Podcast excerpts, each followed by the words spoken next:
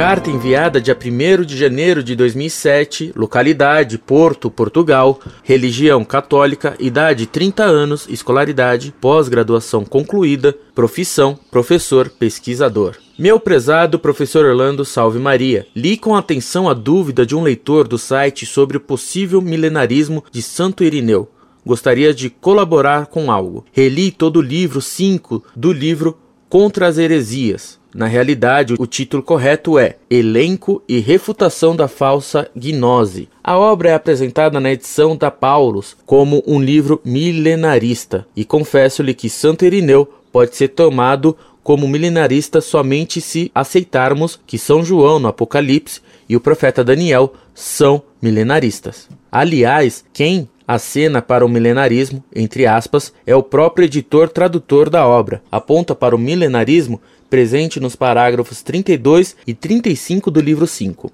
Na realidade, naquelas passagens, Santo Irineu apenas comenta literalmente trecho do Apocalipse e do livro de Daniel, mas não afirma nada sobre os mil anos nos quais os justos, na primeira ressurreição, vão gozar com Cristo da abundância de bens na Jerusalém celeste descida à terra. O próprio editor tradutor, Elcion Ribeiro, na introdução afirma que, noutra obra, intitulada Demonstração, Santo Irineu deixa de lado a ideia de um milenarismo. A obra em questão, Demonstração da Pregação Apostólica, ainda não traduzida para o português. O que se pode dizer de uma análise do livro 5 é que Santo Irineu, no livro 5, 36, 3, afirma que no sétimo milênio acontecerá a ressurreição dos justos, que vão viver paulatinamente com Deus para se acostumarem, entre aspas, a viver com ele.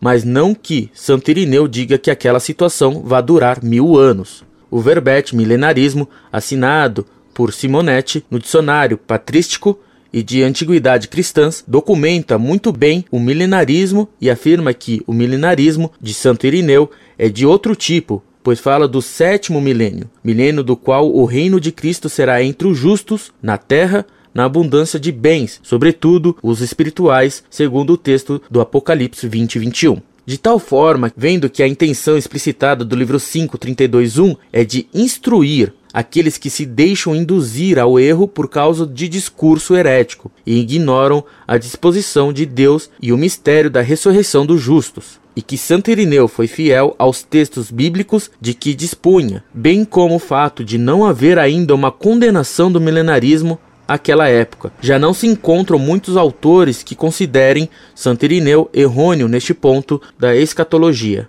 Somente para finalizar, gostaria de citar uma frase de Santo Irineu a respeito da ignorância dos hereges e da ignorância do homem pecador que não quer se converter. Abre aspas. Ora, a ignorância, mãe de todos esses males, é eliminada pelo conhecimento. Fecha aspas. Desejo ter ajudado em algo, ofereço-lhe minhas orações e um forte abraço. Em Cristo.